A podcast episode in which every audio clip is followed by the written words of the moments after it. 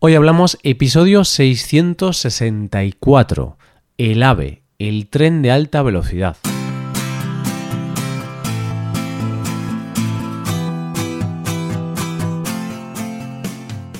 Bienvenido a Hoy Hablamos, el podcast para aprender español cada día. Ya lo sabes, publicamos nuestro podcast de lunes a viernes. Puedes escucharlo en iTunes, en Android o en nuestra página web. Recuerda que en nuestra web tienes disponible la transcripción y las hojas de trabajo de este episodio y de los episodios anteriores. Si quieres acceder a todo el contenido premium y además quieres apoyar la creación de este podcast, hazte suscriptor premium en hoyhablamos.com. Buenos días, ¿qué tal oyente? ¿Cómo te encuentras? ¿Cuál es tu medio de transporte favorito? A mí la verdad es que me gusta mucho el tren. No sé, me parece bastante cómodo, no te vas a encontrar tráfico y siempre me ha parecido que tiene algo mágico. Precisamente de esto vamos a hablar hoy, de un tren que revolucionó la forma de viajar en España. Hoy hablamos del AVE, la alta velocidad española. Hay años que son importantes a nivel mundial. Por ejemplo, el año 1969 fue el año en el que el hombre llegó a la Luna. 1945 fue el año del fin de la Segunda Guerra Mundial.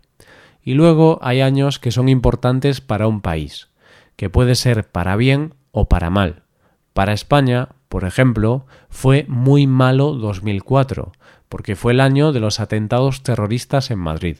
Pero luego hay años que son recordados para bien en un país, y para España uno de esos años fue 1992 y es que en ese año pasaron cosas muy importantes en nuestro país.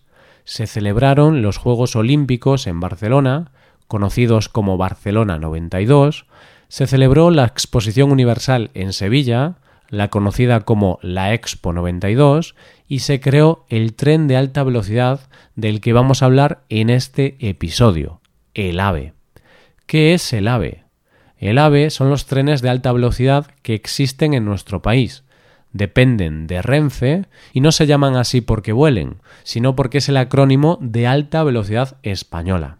Aunque hay que decir que allá por 1992, cuando se inauguró el AVE que unía Madrid y Sevilla, la gente de Sevilla decía que iba tan rápido que no te daba tiempo a sentarte.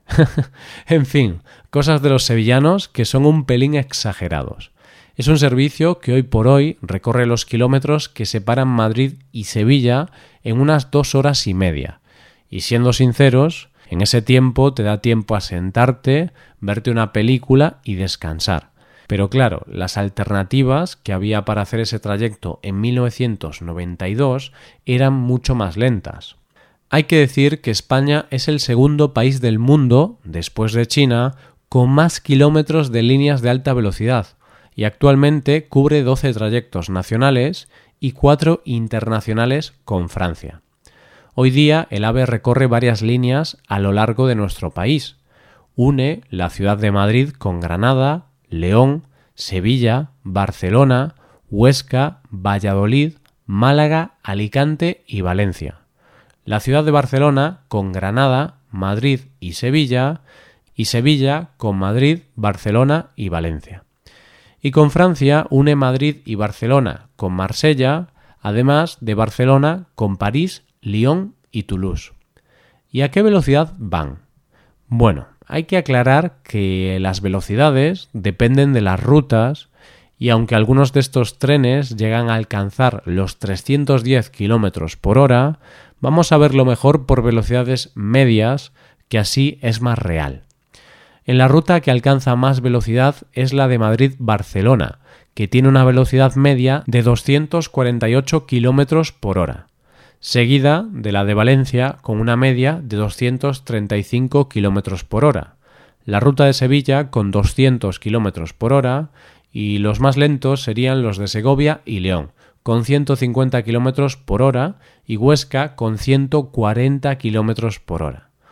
Pero, ¿por qué hay esta variedad en las velocidades? Pues porque básicamente la construcción de las vías y de las infraestructuras dependen de la orografía del terreno, de motivos económicos e incluso de la antigüedad de las vías. No te estoy descubriendo nada nuevo si te digo que no es lo mismo hacer circular un tren por un terreno llano, sin ningún tipo de accidente geográfico, que tener que hacer circular el tren por terrenos complicados en los que a lo mejor el tren tiene que circular por viaductos o túneles que no permiten una gran velocidad. Y tampoco es lo mismo circular por las vías de la primera línea del AVE, que fue la de Madrid-Sevilla en 1992, que por las de Barcelona que se inauguraron en 2008. Y la razón de esto es pura lógica, porque evidentemente en todos esos años la tecnología y los materiales han evolucionado y por lo tanto se han podido mejorar las infraestructuras. Antes decíamos que también hay razones económicas y, por qué no decirlo, también políticas. ¿Qué razones son esas? Vamos a imaginarnos que tú eres el presidente de una comunidad autónoma y has prometido a tus votantes que vas a inaugurar una línea de AVE dentro de unos meses. Tú eres consciente de que eso es algo que te viene muy bien económicamente y políticamente. Económicamente porque al estar conectada con otras comunidades mediante la alta velocidad vais a ser más accesibles para el turismo y debido a esto la economía va a mejorar. Pero además sabes que eso va a suponer muchos votos de cara a las próximas elecciones que quieres ganar. Pero un día los ingenieros de las infraestructuras de la alta velocidad te dicen que se han encontrado un pequeño problema, y es que si hacen pasar las vías por el viaducto ya existente, van a tener que bajar mucho la velocidad por esa zona. Y claro, al final la velocidad no va a ser tan alta. Tú preguntas cuáles son las opciones y te dicen que lo mejor sería construir otro viaducto que pueda aguantar esa velocidad. ¿Y eso qué supone? preguntas tú. Dinero y retraso en los plazos. Y tú, como presidente, no vas a permitir que se retrase esta obra porque quieres que se finalice antes de las próximas elecciones. Así que bajamos la velocidad, se termina en el tiempo previsto y tú ganas las elecciones. Seguramente, oyente, te estarás preguntando si es muy caro viajar en AVE. Y bueno, barato barato no es, pero tampoco es prohibitivo. Depende de la línea y de la clase en la que viajes. Si vas a hacer, por ejemplo, un trayecto Madrid-Sevilla, puedes hacerlo desde unos 50 euros viajando en clase turista. Otra cosa es que quieras viajar en clase preferente. Ahí como mínimo gastarías 100 euros, pero te dan comida, periódico, café y los asientos son más cómodos. Aquí ya, oyente, es una cuestión de prioridades. Hay que decir que últimamente Renfe lanza muchas ofertas y promociones para viajar más barato y también hay mucha gente que viaja con las tarifas de mesa. ¿Y eso qué es?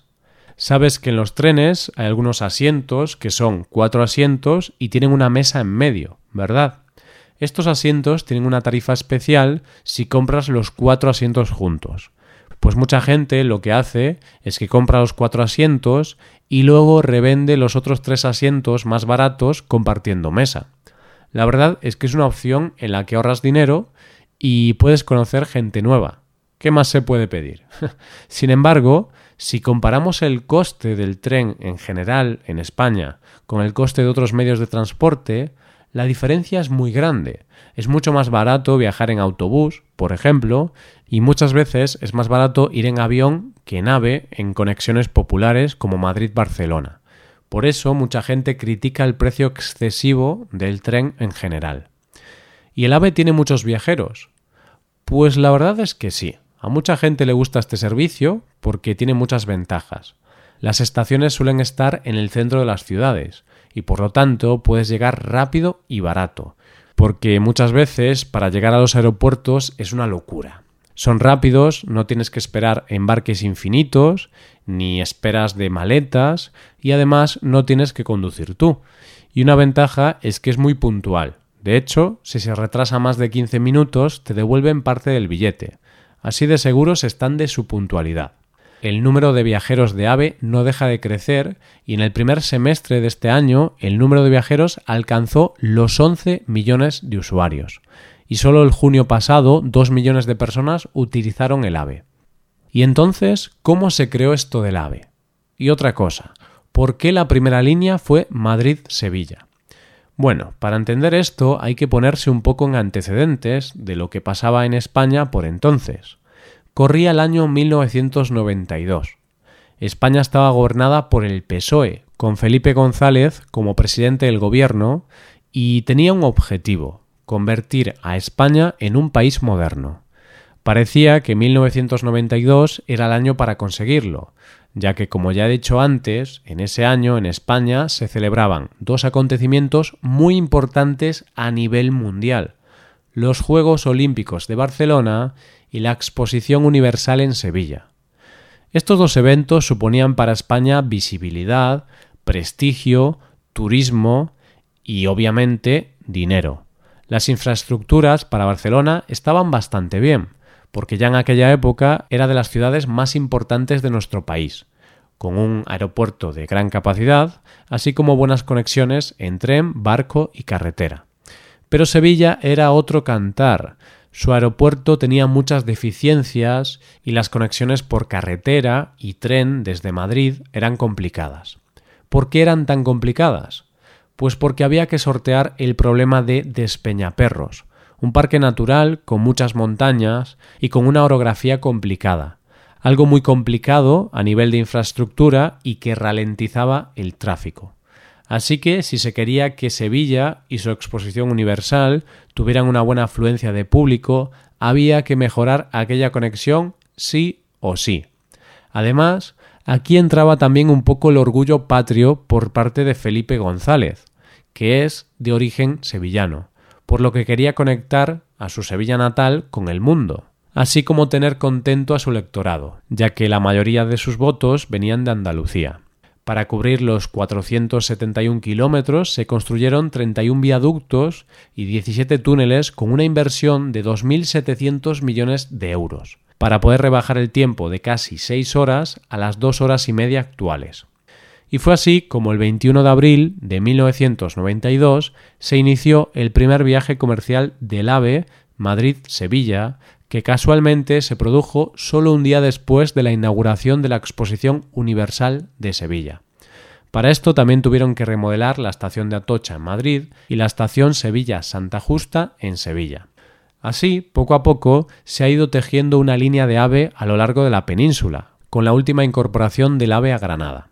Pero ahora me toca hacer un poco de crítica, oyente, y es que de verdad que me parece genial que se unan más y más ciudades, pero es cierto que hay comunidades que están muy abandonadas en este sentido. Por ejemplo, en mi comunidad, Galicia, llevan años prometiendo un ave que nunca llega. Es decir, en España existe el ave desde 1992, pero en mi región, 27 años después, todavía no tenemos tren de alta velocidad. Extremadura es otra comunidad con muy mala infraestructura, pues es casi imposible llegar a esta comunidad en un tren normal. Solo digo que habría que igualar las condiciones de acceso a todas las comunidades y que todos los españoles podamos viajar en las mismas condiciones. Solo espero que las razones sean geográficas, por la dificultad del terreno y no políticas, pero me temo que en muchas ocasiones las razones han sido políticas. Y esto es todo por hoy. Si te gusta este podcast y aprecias el trabajo diario que realizamos, te invitamos a que te hagas suscriptor premium. Los suscriptores premium pueden acceder a la transcripción y al PDF con ejercicios y explicaciones. Hazte suscriptor premium en hoyhablamos.com. Muchas gracias por escucharnos. Nos vemos en el episodio de mañana, donde hablaremos de expresiones en español. Pasa un buen día. Hasta mañana.